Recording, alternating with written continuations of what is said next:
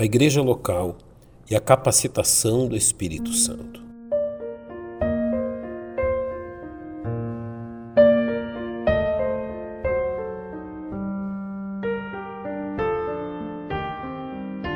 É bíblica a verdade que todo salvo é chamado por Deus a servi-lo uma igreja local junto a outros salvos.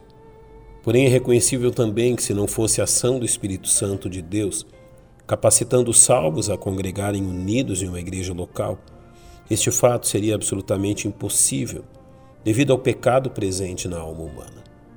Louvado seja o bondoso Deus por realizar uma obra completa nos redimidos levando-os não somente a se refugiarem nas bênçãos da salvação, como também os capacitando a fazer parte de uma igreja local.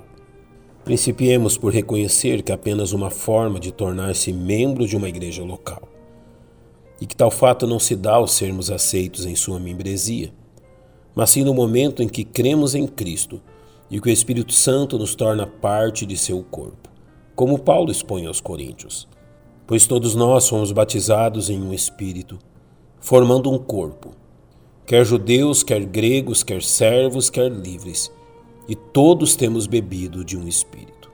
Por isso, somente a ação do Espírito Santo pode fazer de você parte do corpo de Cristo em uma igreja local.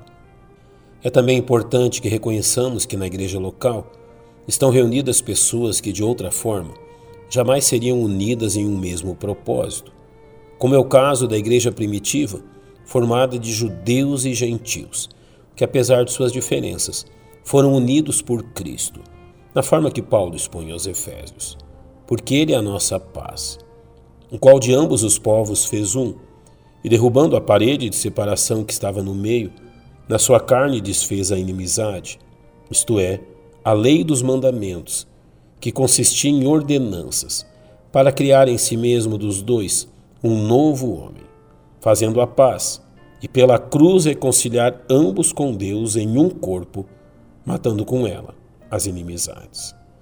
Na igreja, a rivalidade entre judeus e gentios foi abolida, dando início a um novo grupo, a igreja. Da mesma forma, encontramos hoje pessoas de diferentes classes sociais, de diferentes culturas e países, cultuando a Deus em uma mesma igreja local uma vez que foram unidos em um só Salvador. Isso seria impossível se o Espírito Santo não os tivesse capacitado.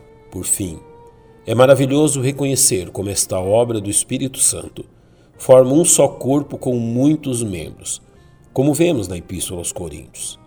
Porque assim como o corpo é um e tem muitos membros, e todos os membros deste corpo, sendo muitos, são um só corpo, assim é Cristo também.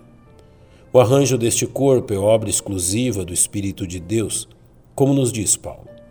Mas agora Deus colocou os membros no corpo, cada um deles como quis. Sendo que nenhum destes membros, independente do lugar que ocupe, é dispensável, como também nos é ensinado.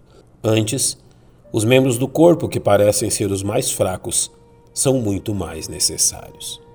Também não há diferença de honra entre os membros do corpo uma vez que Deus assim formou o corpo, dando muito mais honra ao que tinha falta dela. Desta forma, cada salvo deve regozijar-se no Senhor, por ter sido capacitado a ser um membro no bendito corpo de Cristo.